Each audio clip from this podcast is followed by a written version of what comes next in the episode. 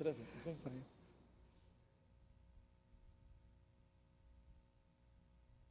Traen agüita una, una bella dama.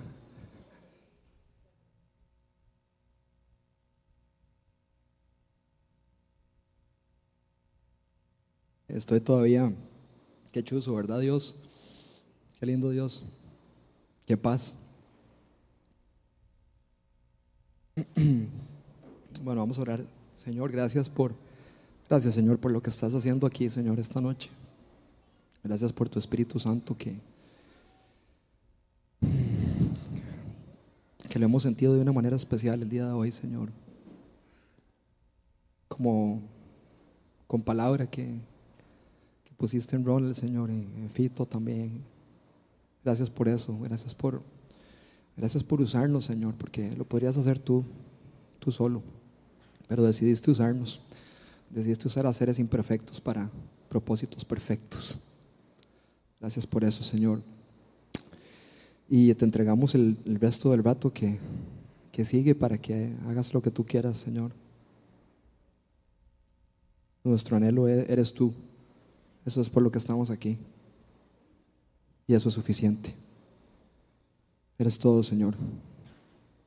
Sin ti no hay nada. Gracias Dios. Guía las palabras que voy a decir, que sean tuyas y no mías, que sean verdad. Amén. La charla se llama Jesucristo, verdad que salva a la humanidad. Jesucristo, verdad que salva a la humanidad. Cuando estaba escribiendo el título, primero le puse Jesucristo, la verdad que salva a la humanidad. Pero es que la verdad es que Él no es la verdad, Él es verdad.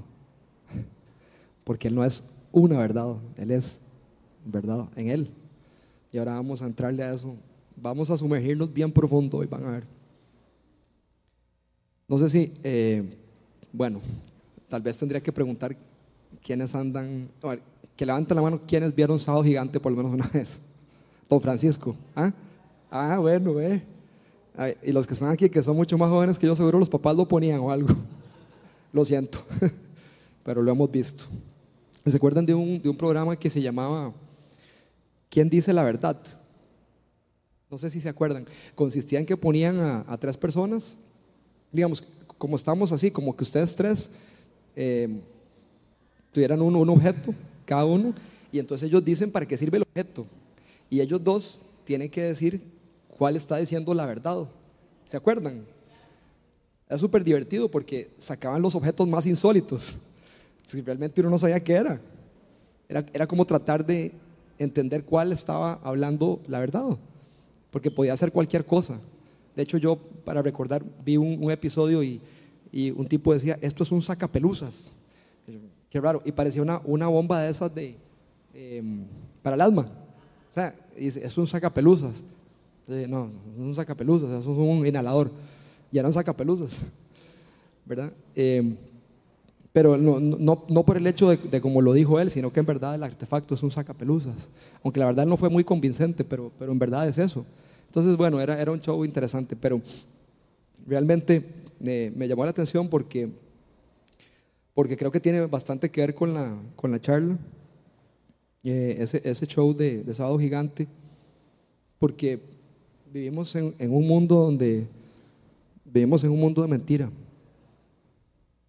Este mundo es una mentira. Lo puedes ver en todo alrededor. Todos son fachadas. Y por eso quiero que veamos una historia en la Biblia de de una persona que se pregunta cuál es la verdad.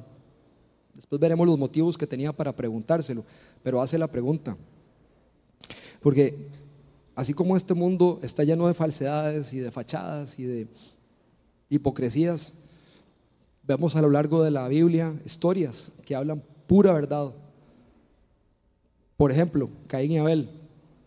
La historia de cuando uno no hace el sacrificio apropiado. ¿Y qué pasa cuando no se hace el sacrificio, apropiado? Hay consecuencias. Ten cuidado con esas consecuencias, porque esas consecuencias y esa desobediencia lleva al infierno. Así que Caín Abel es la historia de la verdad, del llamado de Dios de verdad a que cada uno hagamos lo que nos pide. No solo porque Él nos lo pide, sino porque es lo mejor para nosotros. Como Dios le dice a Caín, ¿qué te pasa? ¿Por qué estás decaído? Porque al no hacer lo que Dios manda hacer, genera en nosotros un sentimiento de infierno, de muerte, de mentira.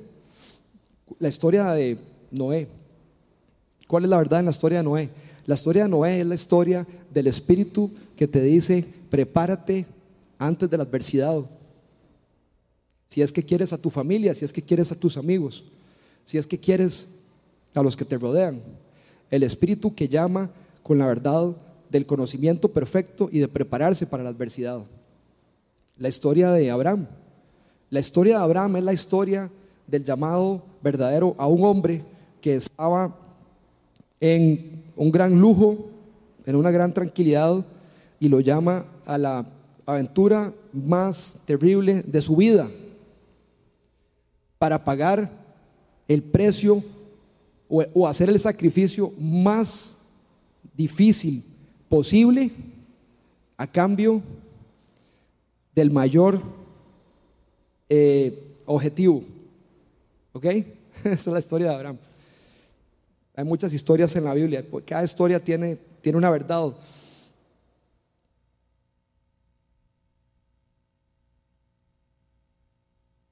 Vamos a parquear ese, ese, ese tema ahí. Vamos a, vamos a entrar en otro tema, pero no nos olvidemos de lo que estoy diciendo sobre la verdad a lo largo de la Biblia, porque más adelante vamos a profundizar en ese tema. Primer punto, Jesucristo es la verdad. ¿Verdad? Vamos a, Vamos a explorar un poquito más eso, porque Jesucristo es la verdad.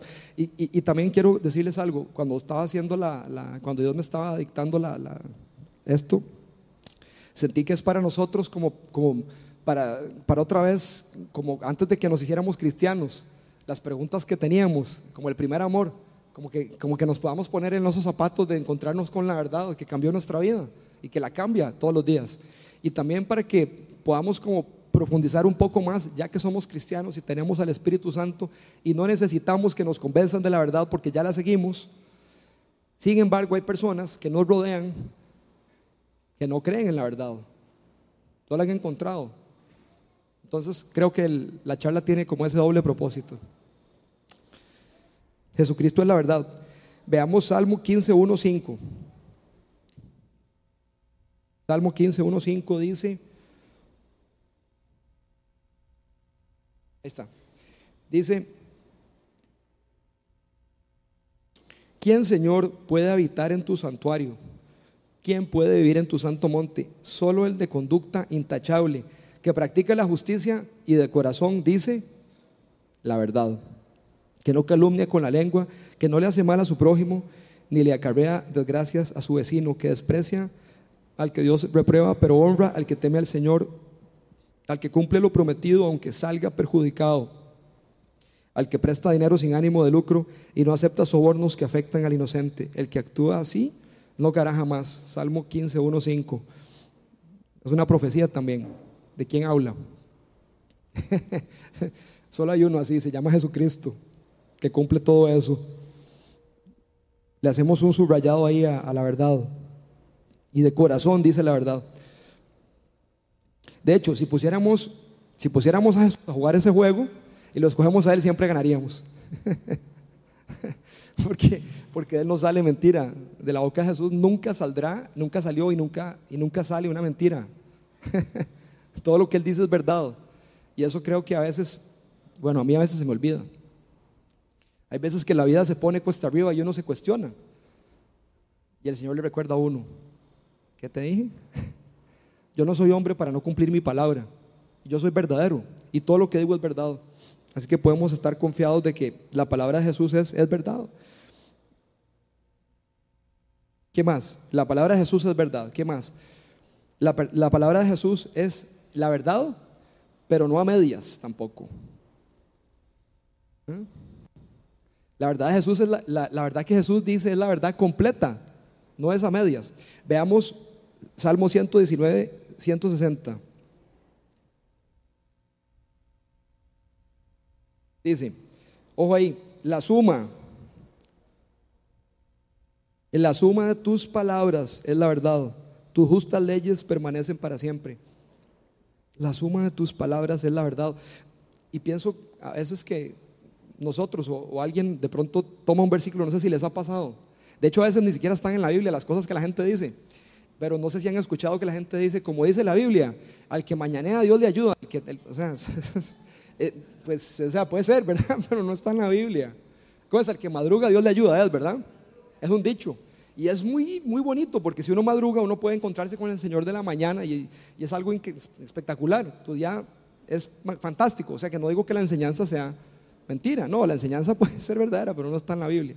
Entonces, eh, leer la Biblia en contexto también. No agarrar un versículo ahí, allá al azar, ¿verdad? Imagínense que uno llega ahí a la casa y dice, bueno, Señor, ¿qué tienes para mí? Vamos a orar la Biblia aquí. Y Judas se ahorcó. Ay, mejor, mejor dos de tres. mejor dos de tres. ¿Verdad? No, no es eso, no, no, no es eso. La verdad es completa y, y, quiero lanzar una, una, pregunta, un reto amable. ¿Quiénes hemos leído la Biblia completa?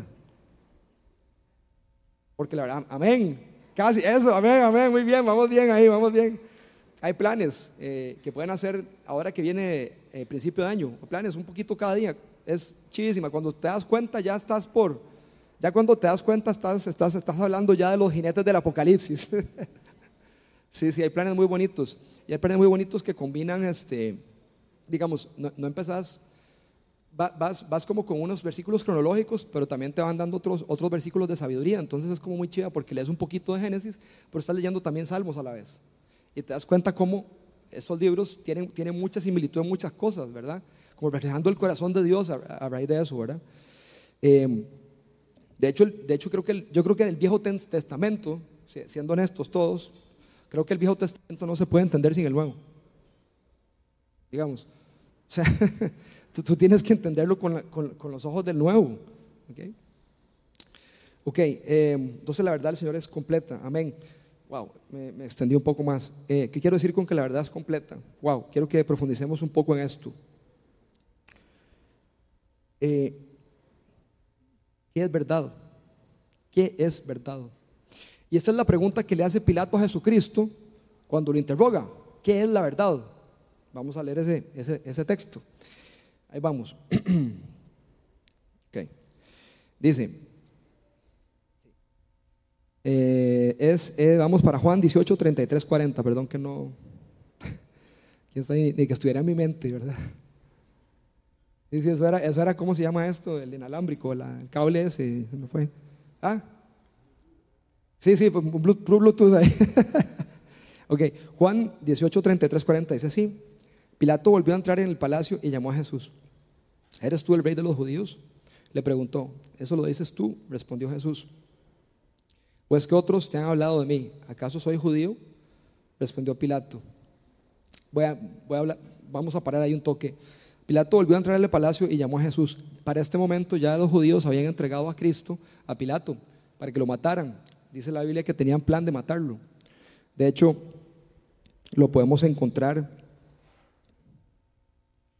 No, no, no es necesario que lo pongamos, pero dice,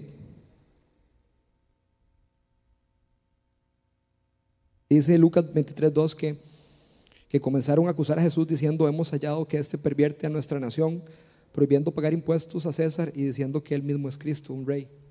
No sé si ven ahí, hay una mentira y una verdad. La verdad es que Él es el rey, Él es el Cristo. La mentira es que Él dijo que no le pagaran impuestos al César. Eso es mentira. Ok. Entonces, después dice, ¿eres tú el rey de los judíos? Le preguntó.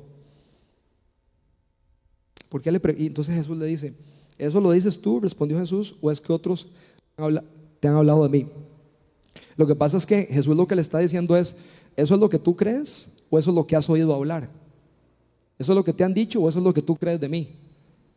Porque para que un juicio sea justo, tiene que basarse en evidencias, tiene que haber testigos y tiene que haber personas que acusan y personas que se defienden o personas que defienden y tiene que haber un juez imparcial. Entonces Jesús lo que le está preguntando es, ¿eres un juez imparcial? ¿Lo estás diciendo porque tú lo crees o porque te lo han dicho? Porque si te lo han dicho, no has oído mi versión. O sea, ojo, ahí él está tratando como de, como de despertar en Pilato curiosidad. Está en todo el texto. Van a ver cómo Jesús constantemente está tratando de que, de que realmente Pilato tenga curiosidad. Eh, ¿Ok? Eso lo dices tú, respondió Jesús. ¿O es que otros te han hablado de mí? ¿Acaso soy judío? Le dice, le dice Pilato, respondió Pilato. En otras palabras, yo no te acuso, es lo que está diciendo, yo no te acuso, yo no, no estoy diciendo esto por mi cuenta, es porque me lo han dicho los, los, compadres tuyos, los, los, judíos, han dicho que, que ha sido tu, han sido tu propio pueblo y los jefes de los sacerdotes que te entregaron a mí. ¿Qué has hecho? Y, ese que has hecho, hay, que ponernos ahí en el lugar. Los, los judíos no entregaron a Jesús para, eh, para que lo encarcelaran un tiempo, para que tomaran eh, acciones, eh, digamos, disciplinarias. No, lo entregaron a Pilato para matarlo. O sea, dijeron, a él hay que matarlo porque está violando nuestras leyes. O sea, así lo entregaron. Entonces imagínense ustedes un momento que Pilato está diciendo, ¿qué hizo tan grave este hombre como para matarlo? O sea, le está preguntando a Jesús, ¿qué fue lo que hiciste? Y, ojo, aquí, aquí, hay, aquí hay algo muy interesante porque Pilato cree él cree que tiene poder. Eso es otra mentira. Él no tiene poder. En otro versículo vemos donde Jesús dice, el poder que tú tienes no lo tendrías si no se te hubiera dado de arriba. Entonces, pero Pilato está viendo a ver qué es lo que pasa y qué es lo que pasa con Jesús. Y qué es lo que ha hecho tan grave. Jesús le contesta, mi reino no es de este mundo, contestó Jesús. Si lo fueran mis propios guardias, pelearían para impedir que los judíos me arrestaran pero mi reino no es de este mundo. Ok, entonces, bueno, voy a seguir leyendo. Dice, así que eres rey, le dijo Pilato. Jesús contestó, de nuevo, ¿eres tú quien dice que soy rey? Pausa. Yo para eso nací y para eso vine al mundo, para dar testimonio de la verdad. Todo el que está de parte de la verdad escucha mi voz. Y Pilato le pregunta, ¿Y qué es verdad? Preguntó Pilato. Dicho esto, salió otra vez a, los, a ver a los judíos y dijo, yo no encuentro que éste sea culpable de nada, declaró. Pero como ustedes tienen la costumbre de que se suelte un preso durante la Pascua, ¿quieren que suelte al rey de los judíos? No, no sueltes a ese, suelta a Barrabás. Volvieron a gritar y Barrabás era un insurgente. Jesús enfrenta aquí verdaderamente o sea, la verdad hecha hombre, que es Jesús, enfrenta la peor posible, em, em, ¿cómo llamarlo? O sea, la, peor posible em, sacrificio que existe y que va a existir en el universo. Pongámonos un toquecito ahí, recordemos lo que pasa.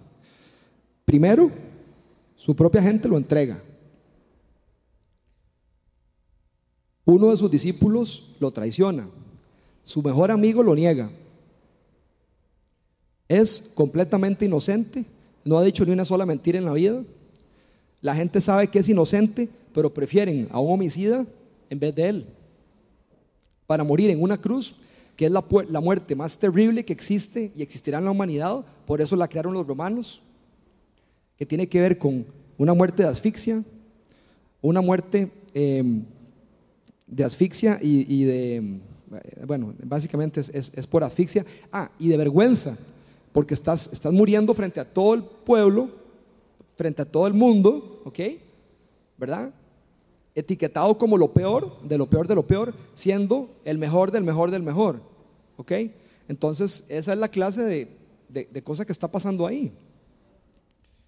Em, es, o sea, es nosotros la humanidad, o sea, crucificando la verdad y haciendo lo mismo que hizo Adán y Eva, prefiriendo una mentira que la verdad.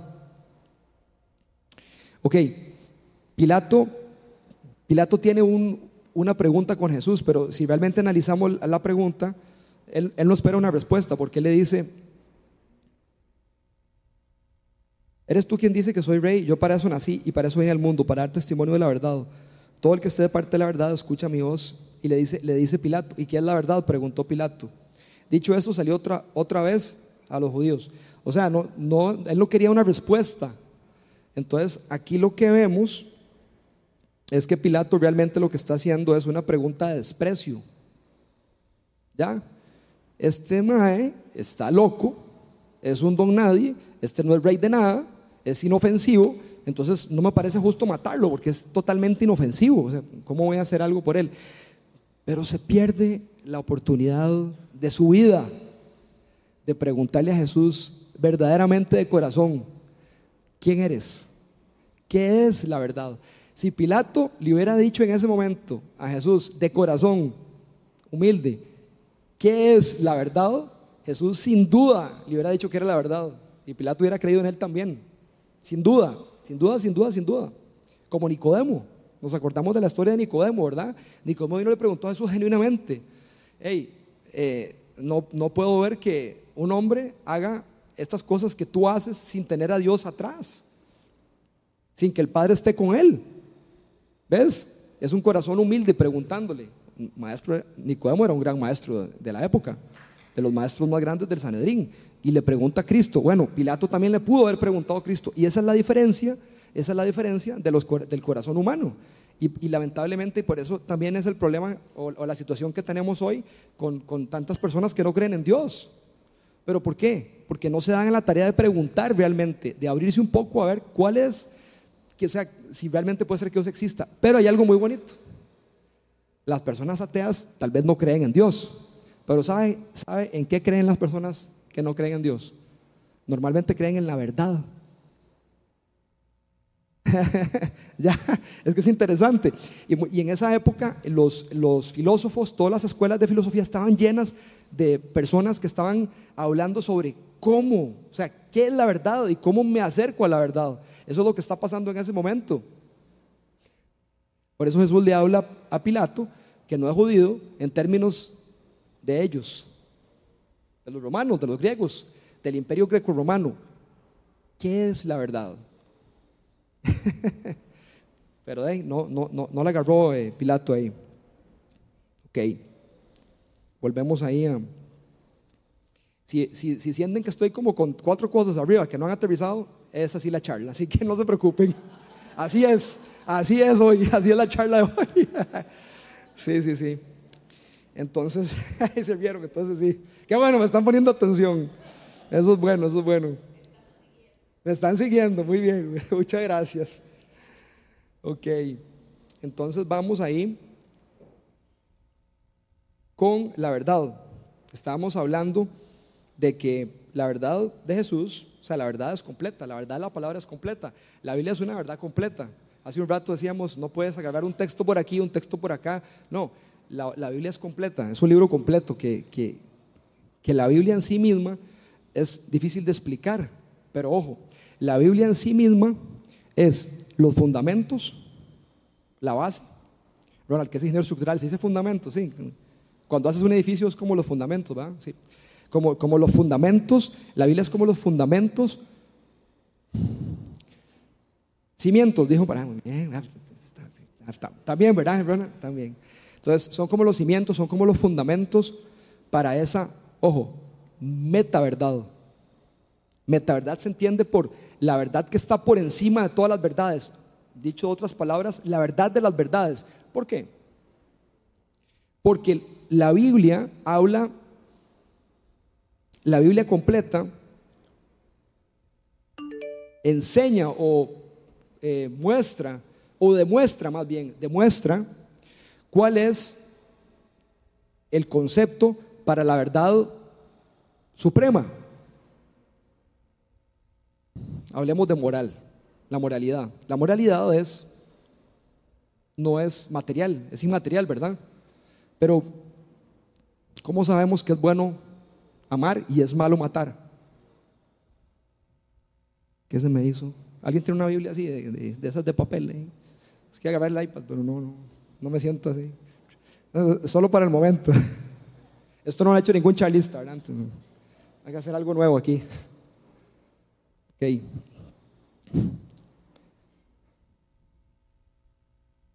¿Por qué matar es malo? ¿Quién dijo eso? Nosotros somos cristianos, pero si no fuéramos, ¿por qué matar es malo?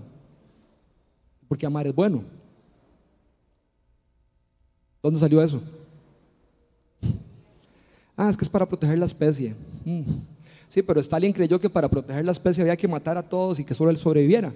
Hitler creía que era la raza privilegiada, entonces había que matar a todos y solo quedaba él. ¿Por qué está mal eso? Cuando pasó la Segunda Guerra Mundial, todo el mundo se unió y dijeron, los nazis, los alemanes que mataron a esta gente, son culpables. Ellos dijeron, pero yo solo seguía órdenes de mi gobierno. Sí, pero hay algo que está arriba de tu gobierno y es hacer lo correcto. Esto fue algo que todo el mundo en ese momento de acordó. Los, humanos, por, por chapas que somos, pero se acordaron. ¿Cómo es posible entonces? ¿De dónde viene eso? El fundamento para todo eso está aquí. Aquí está. Porque esta ley está escrita en nuestros corazones. Y hasta las personas que no creen en Dios tienen esa construcción. Eso es, es una evidencia, es una evidencia de, de, la formación que tenemos. Todas las verdades del universo se, se rigen por esta verdad. Porque una cosa es decir, eso es verdad, eso es verdad, son datos. Pero no hay forma de que esos datos sean verdad hasta que se mezclan y se priorizan y sale la verdad. ¿Lo ven? Y esa es la verdad, esa es la verdad de la palabra y esa es la verdad de Jesucristo. Acuérdense, Jesucristo es la palabra hecha hombre, por lo tanto es la verdad completa en él. Eso es, amén, eso es chido. Ok.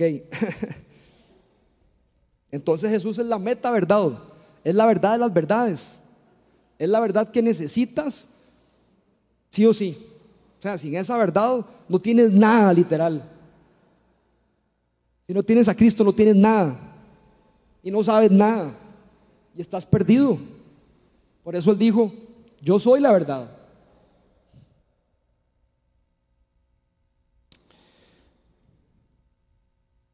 La verdad es buena también. La verdad es buena, no solo es verdad, es buena. Veamos Proverbios 8, 7, nueva, versión internacional. Más que leía todo. Mi boca. Estoy muy emocionado. Entonces, era como las placas ahora que son alfanuméricas. Mi boca expresará la verdad, pues mis labios detestan la mentira. Yo no había visto ese versículo, pero es lo que dice. Mi, boca expresará la verdad, pues mis labios detestan la mentira. Em, segundito ahí.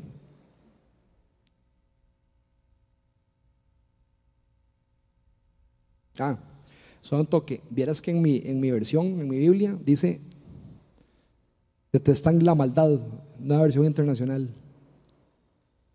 Dice, alguien, ah, bueno, aquí tengo una. O sea, Oscar, la verdad, que puede ser un dedazo, pero, pero sobre eso está construido el punto, así que tengo que, tengo que aclarar, tengo que aclarar, porque si no, Ronald me dice, pues mira, revisé eso, y, ¿verdad? Proverbios 8, 7. Aquí la tengo. Uy, vea, la abrí ahí, o sea, wow, o sea, gracias Dios. 8.7 dice, mi boca expresará la verdad, pues mis labios detestan la mentira. Está bien, está bien allá atrás. Soy yo el que puso eso. Pero bueno, Dios detesta la mentira. O sea, ¿y por qué Dios detesta la mentira? ¿Qué dice la Biblia acerca de Dios? En Dios no hay mentira. Dios es incapaz de mentir. ¿Y por qué Dios no puede mentir? El mismo universo está fundamentado sobre la base de esta palabra. La palabra creadora de Dios. El universo y todas las leyes del universo están fundamentadas en su palabra. Es imposible que, el Señor mienta. Pero ¿quién es el padre de la mentira? Satanás. Ese sí. Y el Señor detesta eso. El Señor lo detesta. Detesta las mentiras desde el principio, porque dice la Biblia que, Satanás desde el principio miente. Desde el jardín del Edén, cuando le dijo a, a que iban a ser como Dios. Y entonces ellos no le creyeron a Dios, creyeron que, ojo, creyeron que no creerle a Dios, ojo, es que esto es muy profundo. No creerle a Dios es creer que Dios es mentiroso, ojo. Y no solo eso, sino que creer en el diablo es creer que el diablo dice la verdad, o sea, que él es verdadero. Tremendo lío eso. Punto 2. La verdad está llamada, no, perdón, ese es el 3. La verdad redime a la humanidad, es el punto 2 la verdad redime a la humanidad. Ok, vamos a profundizar un poquito en eso. Vamos a leer John, John, Juan, es que se tradujo. Vamos a leer, no, no, está me está haciendo hacer chistes sin que yo lo quiera hacer, pero dice John 8:32, pero léalo en español, porfa. Así como viene ahora ya la conferencia y los gringos y todo, hay que meter algunas palabras ahí en inglés. No, eh, dice Juan 8:32 que la verdad nos hace libres, lo hemos leído mucho, ¿verdad? Y conocerán la verdad y la verdad nos hará libres. ¿Libres de qué? ¿De, de qué nos hace la verdad libres? De la mentira. Claro, nos hace libre de la mentira, nos hace libre de la mentira y de la consecuencia que es el pecado. Volviendo al tema que decíamos que los ateos creen en la verdad, ven, ven que vamos, vamos aterrizando cosas. Le preguntaron a un ateo, si, si Jesús fuera verdad, ¿usted sería cristiano? Y me gustó mucho esa entrevista porque el tipo no dudó en decir sí. O sea, si, si, fuera real, si fuera verdad lo que los cristianos dicen, entonces tú serías que sí. Porque, porque él cree en la verdad, es una mente científica, es una mente, sí, yo, yo, yo creo en la verdad. Pero ¿qué pasa cuando la verdad, que es objetiva,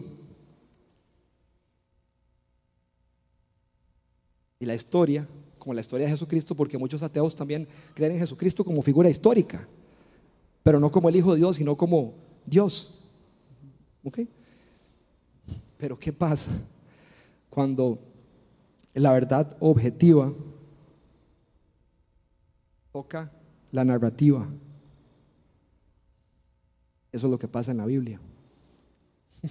y eso es lo que pasa en nuestras vidas. Y eso pasó ahora. La realidad objetiva, que es la que vemos aquí, objetiva o natural, sucede un evento como el que sucedió ahora antes de la charla, donde Dios le dio palabra a Ronald, que es un evento donde la narrativa de nuestra mente y la conmovisión que tenemos acerca de Cristo, porque somos hijos de Él y porque hemos entregado nuestra vida a Él y creemos en Él y sabemos que es la verdad, se manifiesta y choca. Hay una irrupción, hay un choque, ahí la narrativa histórica o la narrativa objetiva y la subjetiva se juntan. ¡Pla! O sea, esto es increíble. Y ahí es donde Dios nos ayude también a hablarle como era la gente y poderles decir, hablemos de la verdad, o sea, hablemos de lo que es verdad. Y pedirle al Espíritu de Dios en ese momento que, que pueda haber, bueno, como, como nosotros practicamos aquí, pues, pues un milagro, una, una, una ayudita del Espíritu Santo para que, para que la persona vea que lo que estamos diciendo y lo que estamos creyendo es verdad, es toda la verdad, o sea, pero, ojo, los científicos saben que es imposible, voy a aterrizar otro tema, que es imposible que datos Usted agarra ahorita un millón de datos correctos y los pone ahí, los tira, los pone. ¿Esa es la verdad? No, son, son datos correctos, son verdades objetivas, pero no hay forma que eso constituya una verdad compuesta, ¿verdad? Porque no tiene priorización. Pero los, ateos sí, creen en, ese tipo de verdades. Entonces, ¿cuál es la cosa? La cosa es, ¿va? ¿Alguien, ¿alguien dijo algo ahí? Ah, no, fue Ronald, sí me está soplando. La cosa es, esta, esta palabra que tenemos aquí, la palabra de Dios, ordena todos esos datos correctos o los datos relevantes, prioritarios, para establecer la verdad. Así que la base en la que los seres humanos, por aquello, esto es, estoy basándome ya en conceptos psiquiátricos, psicológicos, la forma en que el ser humano entiende el mundo, ustedes saben qué es narrativo, lo sabían. Nosotros entendemos el mundo como una narrativa, todos. Así estamos hechos. Es otra forma en que fuimos hechos. ¿Y esto qué es? Una historia, una narrativa, para que entendamos el mundo como Él quiere que lo entendamos, en una perfecta verdad. Ok, la verdad redime la humanidad, la verdad nos hace libres, la verdad es el camino al Padre. Veamos Juan 14, 6 al 7. Dice así. Juan 14, 17 dice, yo soy el camino, la verdad y la vida, contestó Jesús. Nadie llega al Padre sino por mí. Si ustedes realmente me conocieran, conocerían también a mi Padre. Y ya desde ese momento lo conocen y lo han visto. Jesús, Jesús es, como dijimos hace un rato, es la verdad. Es, es esa verdad que me dio libertad, es esa verdad que trasciende, es esa verdad que está por encima de todas las verdades y es esa verdad que pagó el más alto sacrificio, ya lo vimos, y es esa verdad que se sacrificó, como vimos hace un rato, por nosotros. estoy bajando los temas, ¿vieron? Esa clase de sacrificio que Él hizo es verdadero. Y es el sacrificio más grande que jamás se ha hecho y se hará en la historia del, del mundo y el universo y todo, y el cosmos. O sea, el Hijo se separó del Padre, inclusive por un momento, por usted y por mí. ¿Se acuerdan la historia de Abraham cuando Lot está en Sodoma? Que Abraham empieza a hablar con Dios, es muy bonito porque Dios, Abraham le dice, bueno, si me permites, déjeme pulsear que sean menos personas. y si hubieran 10 buenos, y ahí va, y ahí va, ustedes saben cómo es la historia hasta que llega uno, ¿verdad? Y, lo, saca. Pero así es, así, esta es la historia profética de Jesús. Jesús hubiera muerto por una sola persona. Lo cantamos ahora, las 99, ¿verdad? Por una sola persona. Jesús hubiera muerto por una sola persona, hubiera hecho todo el sacrificio que hizo, por, uno de nosotros. ¿Qué clase de, amor es ese? O sea, y, eso, es una, eso es verdad. Es, es verdad tan, tan poderosa y tan increíble que cuesta como creérsela. Pero eso es verdad. Eso es verdad. Esa es la clase de amor que Él tiene por nosotros. Es esa verdad. Esa verdad que está dispuesto a entregarse completamente por la humanidad para redimirla. Y ese sacrificio es un sacrificio que cubrió todo, o sea, fue, el sacrificio que cumplió todos los sacrificios y todos los, todo lo que era necesario para, para lograr que nosotros fuéramos otra vez con el Padre. Eso lo vemos en Hebreos 7:27. Lo, lo, leemos un poco rápido. Es el más alto sacrificio, Hebreos 7:27. Eh, dice así. A diferencia de los, de sumos sacerdotes, Él no tiene que ofrecer sacrificios día tras día, primero por sus propios pecados y luego por los del pueblo, porque Él ofreció el sacrificio una sola vez y para siempre cuando se ofreció a, sí mismo. ¿Qué pasa? Que la verdad se sacrificó. La verdad se sacrificó por la humanidad y así como Adán y Eva se fueron por una mentira, Él pone a disposición de nosotros la verdad para que escojamos. Eso es lo que Él viene a hacer, porque dice que, por eso Él dice, yo soy el camino. ¿Ah? Dice, yo soy el camino, la verdad y la vida. La verdad ¿Cuál es la verdad? O sea, la verdad es que estábamos separados de Dios, esa es la verdad, estábamos separados de Dios, estábamos esclavos del pecado, estábamos liderados por el diablo, es, eso es. Y eso es lo que el Señor viene, viene a romper. Esa es la verdad de lo que estábamos viviendo. Y viene a poner un camino nuevo, verdadero, para que lo podamos seguir. Por eso es que es la historia de redención más grande de, de todo. ¿Verdad? Ok. Vamos adelante. Punto 3. La, humanidad está llamada a seguir la verdad. ¿Por qué? ¿Por qué la humanidad está llamada a seguir la verdad? Vamos a ver. Seguir la verdad. Juan 1.4 dice, 1.14, perdón. Juan 1.14 dice, por ahí ya, dice, y el verbo se hizo hombre y habitó entre nosotros y contemplamos su gloria, la gloria que corresponde al único Hijo del Padre, lleno de gracia y de verdad. Y aquí, bueno, eh, no, no, no, no, me quiero extender mucho, pero lo que, lo que hay que entender de eso es que Juan, el apóstol que escribió esta, este libro, esto le está escribiendo al pueblo, como decíamos hace un rato, greco-romano. Él no le está escribiendo a los judíos, está hablando en términos griegos romanos. Y por eso está hablando de la palabra, por eso está hablando del verbo y está hablando del logos, del logos, que es la palabra creadora. Es la palabra que le da sentido y orden a, a todo, a todo lo creado. En ese término está hablando Juan. El verbo se hizo hombre y habitó entre nosotros. O sea, esa palabra, es, esa divinidad se hizo hombre, esa palabra creadora, ese verbo creador, esa verdad se hizo hombre.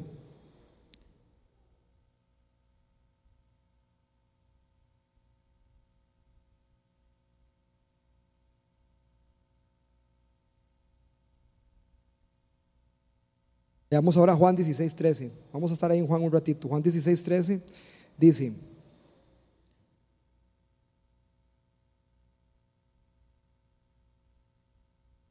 Pero cuando venga el Espíritu de la verdad, Él los guiará a toda la verdad, porque no hablará por su propia cuenta, sino que dirá solo lo que oiga y les anunciará las cosas por venir. ¿Ok? El Espíritu Santo es el Espíritu de verdad y lo vemos a lo largo de la Biblia. Dice el Espíritu Santo, el Espíritu de Dios y el Espíritu de la verdad, el Espíritu de Cristo. Si se ponen a ver, lo buscan ahí en, digamos, en el buscador de la Biblia, Espíritu Santo, fla, les va a tirar que es el Espíritu de verdad. ¿Y por qué el Espíritu Santo es el Espíritu de verdad? No hay sorpresa, porque es el espíritu que está con el Hijo y el Padre. O sea, es un espíritu de verdad. Lo que habla es lo que oye hablar al Hijo y al Padre. el Hijo dice lo que oye hablar al Padre y al Espíritu, y el Espíritu lo que oye, hablar al Padre. O sea, es, es chivísima. Y es chivísima, veanlo así, porque de hecho los judíos, de, la, ley de los judíos viene de, viene de Dios también, y, y, ellos hablan de testigos, siempre tiene que haber un testigo, ¿cierto? Los que han estudiado un poco eso, no puede ser que yo diga algo y ya, no, tiene que haber un testigo que corrobore lo que yo dije. Esa es la famosa evidencia que no ven, por ejemplo, los, los que no creen en Jesús. Aquí está el Espíritu dando evidencia y nosotros tenemos la gran bendición de nuevo el ejemplo de lo que pasó hoy, de ver un, milagro, una palabra de, conocimiento que Dios trae a la iglesia, donde nos reconfirma todo. Y aquí es donde quiero llegar. ¿Qué significa lo que pasó hoy? ¿Que el Espíritu Santo es verdad? Sí, pero ¿qué más significa? Que Jesús es verdad. Porque si Jesús no hubiera muerto, resucitado y estaría sentado a la diestra de Dios, no estaría el Espíritu Santo aquí, ¿cierto? ¿Y qué más significa? El que me ha visto a mí ha visto al Padre. Entonces también significa que existe el Padre que creó todo con el Hijo y con el Espíritu Santo. O sea, esa, esa, esa evidencia demuestra toda la verdad y demuestra que este libro es 100% real y verdad. Amén. Gracias Dios por las manifestaciones de, por la irrupción que tenés, Señor, en el reino, Señor, de tu reino aquí en la tierra, Señor, porque tu, reino no es de acá, pero ya vino a conquistar este, este reino que se había perdido este pueblo que se había perdido nosotros. Vino a rescatarnos. ¿Ok? Efesios, ah, no, perdón, Juan 16, 13, Juan 12, 32. Juan 12, 32, que chiva. Vamos a leer Juan 12, 32. Tengo muchos textos hoy. A veces no tengo tantos, yo, yo sé que texto y texto, pero es que no los voy a quitar. Y ya le quité unos, o sea. Pero vamos a leer ese. Juan Ah, no lo tiene, ¿verdad? Están buscando, ¿verdad? Es que ese era un as bajo la manga ahí. Era parte de, la cosa, ¿verdad? Pero si podemos poner ahí eh, Juan 12, 30. Ah, muy bien, muy bien. Esos chicos. Pero yo cuando sea levantado de la tierra, atraeré a todos a mí mismo. Wow. Lo habíamos leído, ¿verdad? Pero qué versículo tan poderoso. Vamos a leerlo de nuevo. Pero yo, dice Jesús, cuando sea levantado de la tierra, atraeré a todos a mí mismo. Y esta es una visión que me dio el Señor y, quiero, quiero contárselas. ¿Cómo es la cruz? ¿Cómo es? Un madero y un madero aquí, ¿verdad? ¿Cómo estaba crucificado Jesús? Pero ahora vean esto. La verdad La verdad atraerá a todos a Él. Ok, ahora vean la cruz. Esa verdad. Es que es difícil con el micrófono, ¿eh? conseguirse un micrófono así como.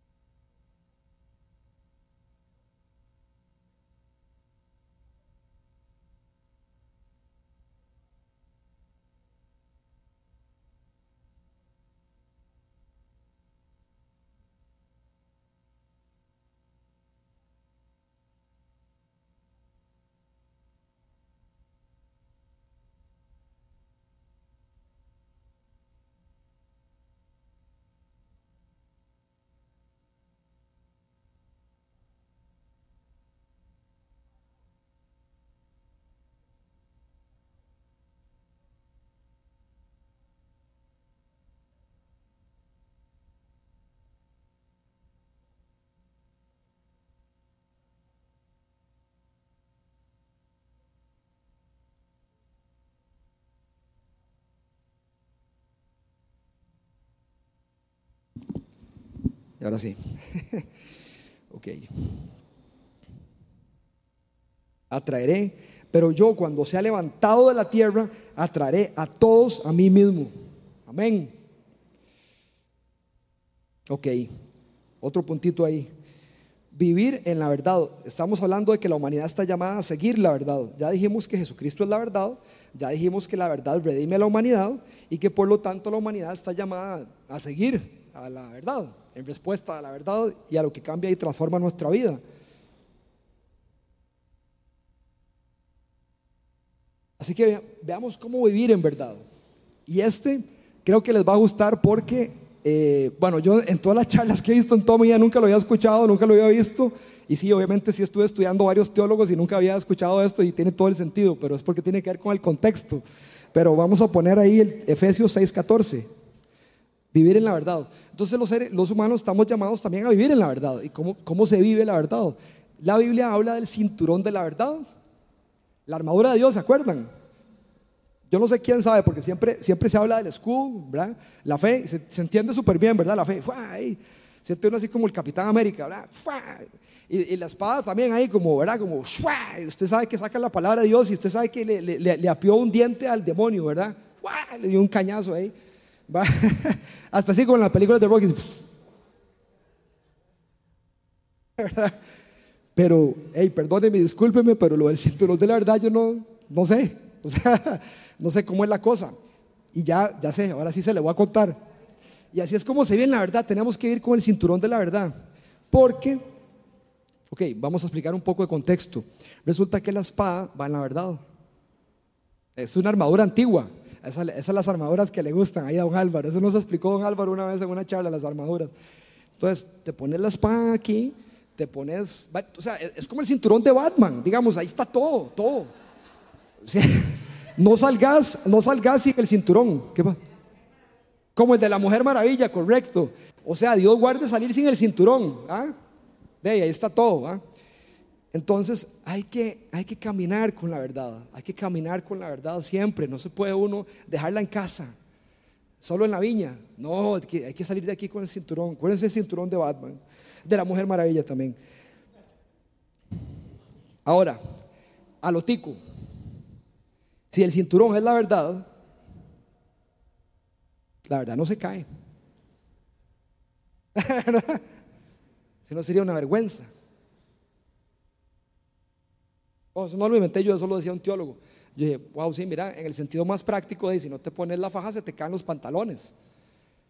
Entonces, es decir, es, es, es una vergüenza, este, es algo que, que, da pena, es algo que, que, es un desorden, que es un caos y que no es y que no es el orden de Dios, no es el orden de, de, cómo tienen que ser las cosas, ¿ya? Entonces, eso para que se acuerden, es que siempre se van a acordar de eso. Pero sí, hay que salir con el cinturón, hay que salir con el cinturón, Dios guarde salir sin el cinturón, porque algo, se nos puede caer la espada, se nos puede caer el escudo, se nos puede caer los pantalones, nos puede caer todo. Entonces hay que andar siempre el cinturón de la verdad, ¿ok? Listo. Ok. Entonces, vamos a ver, el, ok, la humanidad está llamada a seguir la verdad. Hay que, y la verdad hay que amarla, hay que amar la verdad. Vamos a ver cómo amamos la verdad. 1 Corintios 13, 4 al 8. Hay que amar la verdad. 13, 4, 8 dice.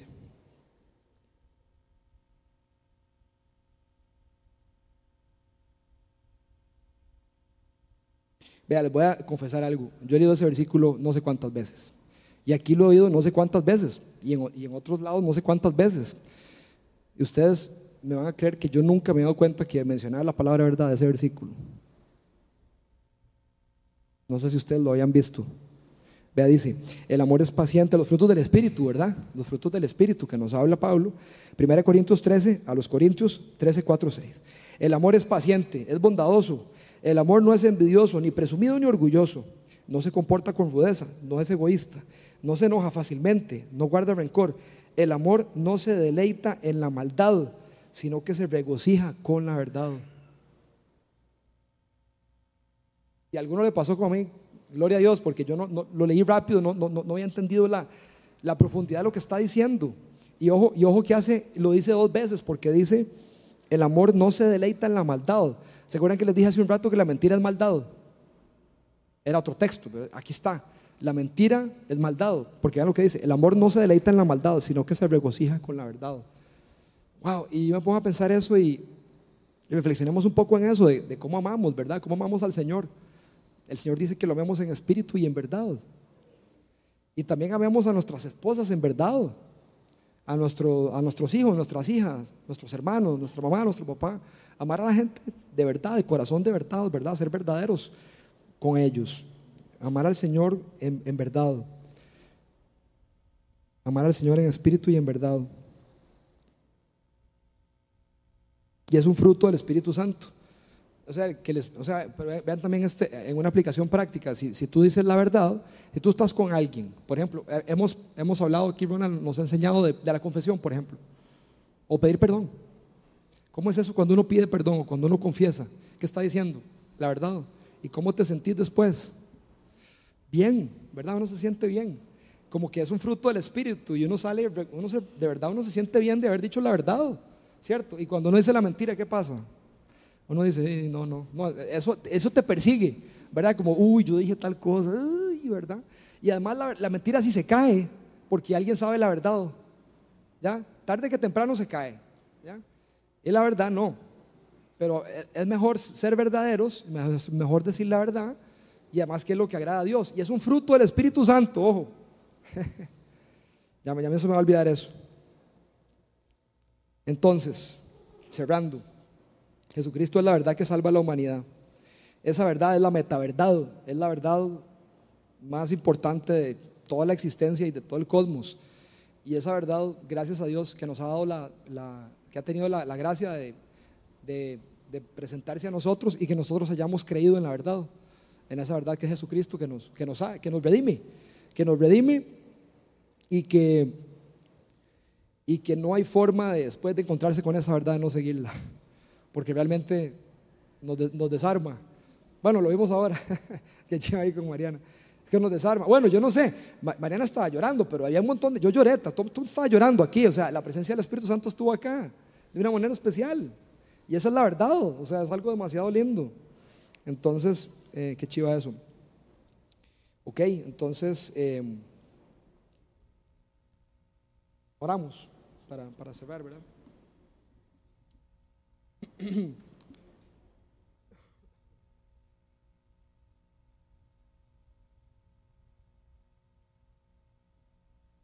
Espíritu Santo, te damos gracias. Espíritu de verdad, gracias por, por estar acá con nosotros. Gracias por lo que podemos sentir Gracias por la, la cosmovisión que nos has dado. Gracias porque hemos podido ver cómo lo que algunos llaman mito es una realidad, es una verdad. Gracias por habernos abierto los ojos para que no andemos en tinieblas y poder, y poder encontrarnos contigo, Señor Jesús. Padre, yo quiero eh, pedirte, Señor, porque que traigas ahorita a la mente de este mundo está caído y es un mundo de mentiras y falsedades e hipocresías. Un mundo que te necesita, un, mundo que hay, un mundo que, que anhela la redención, pero que a veces no se reconoce, Señor, como Pilato, que no reconoció a Cristo. Lo vio para abajo en, verse, en vez de darse cuenta que era lo más alto que hay.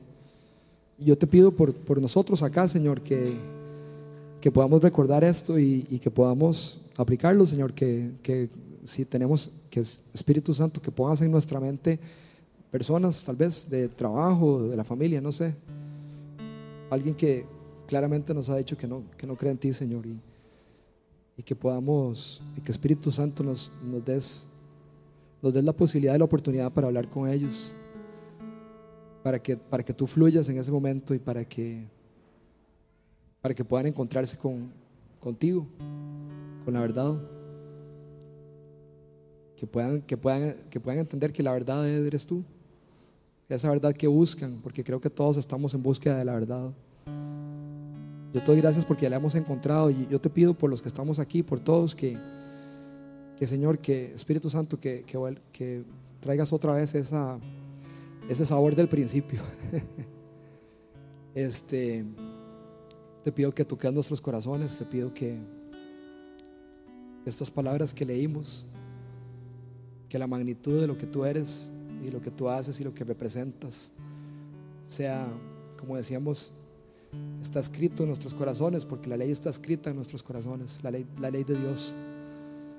Entonces que, que esa verdad que nos dio libertad, esa verdad que nos transforma, que nos cambia, que nos, que nos emociona, que nos, esa verdad que trasciende, esa verdad que nos llena, esa verdad que nos abraza, que nos guía. Descienda en este momento.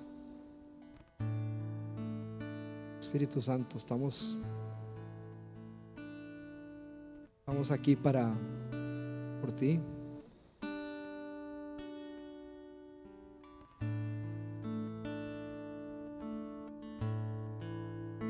Por favor, fluye, fluye.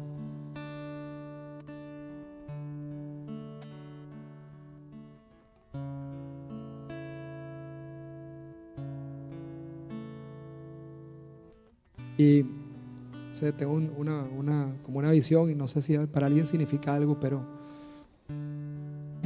tal vez, tal vez te has sentido como que, como que en estas cosas de Dios, como que, no sé, como que tal vez, como si el, o sea, como que si fuera un juego, digamos, de, no sé, un juego de fútbol. Y tal vez hay como jugadores ahí, pero, pero tal vez te has sentido como en banca, como que hay otras personas jugando y como que meten goles y tapan penales y todo eso. Pero tal vez te sentís como, como que estás ahí en la banca y como que quisieras jugar también. Como que, como que tal vez haya hasta un poquito de, no sé, como que siente uno mal, se puede hacer un poquito de envidia y, como que quiero estar ahí en el juego y estoy acá en la banca, como parte del equipo, pero sin, sin ser protagonista. Y siento del Señor esto, que los que están en el juego sí meten goles, tapan penales, se ven, pero el que está en la gradería sentado, está a la par del entrenador, lo tiene al lado. Y ese entrenador eres tú, Señor Jesús. Y qué privilegio es estar ahí también, Señor, a la par tuya. Como Juan, el apóstol que, que decía que estaba recostado a tu pecho, Señor. Y no se trata solo de, de números, de resultados, de, de lograr, sino de, de permanecer en ti, Señor, y, y, de poder estar al lado tuyo y, y disfrutar de tu presencia sin hacer nada. Porque no nos pides mucho, Señor. Así que te pido, Espíritu Santo, que, que nos ministres, que, que si para alguien tienes, tiene sentido esa, esa, palabra, Señor, y si alguien quiere oración, que, que por favor pase adelante, Señor, y para que en un acto de valentía, para, para que podamos orar en equipo aquí de, oración, por, por, lo, por lo que sea, Señor. Espíritu Santo, te pedimos que, que te sigas moviendo aquí. Que hagas arder la verdad en nuestros corazones. Toda mentira que haya sido pronunciada contra nosotros, la cancelamos en el nombre de Cristo Jesús. Toda palabra que haya sido dicha para, para entregarnos calumnias, que todas esas palabras sean, sean frustradas, sean, sean expulsadas, Señor, por el poder de tu, de tu nombre, Señor. Porque tú nos has traído hacia ti, Señor. Tú nos has traído hacia ti con el amor que sobrepasa todo, absolutamente. El amor que trasciende. Como decía Ronald también al principio, Señor, que, que tú nos estás llamando a, más, más cerca de ti, Señor. Y, eh, en ese mismo espíritu, Señor, que, te doy gracias, Señor, que es como, como estar subiendo en la montaña, Señor, y como como cuando Moisés hablaba contigo en la montaña, Señor, de que estás llamando a la iglesia a, a subir como en esa montaña, a estar más arriba, como en las tierras altas, Señor. Yo te doy gracias por lo que estás haciendo, Señor, en medio de la comunidad. Y que podamos tener, tenerte siempre primero. Todo, Señor. Oh. Vamos a hacer un silencio delante tuyo, Señor, para que para que tú digas que sigue, Señor.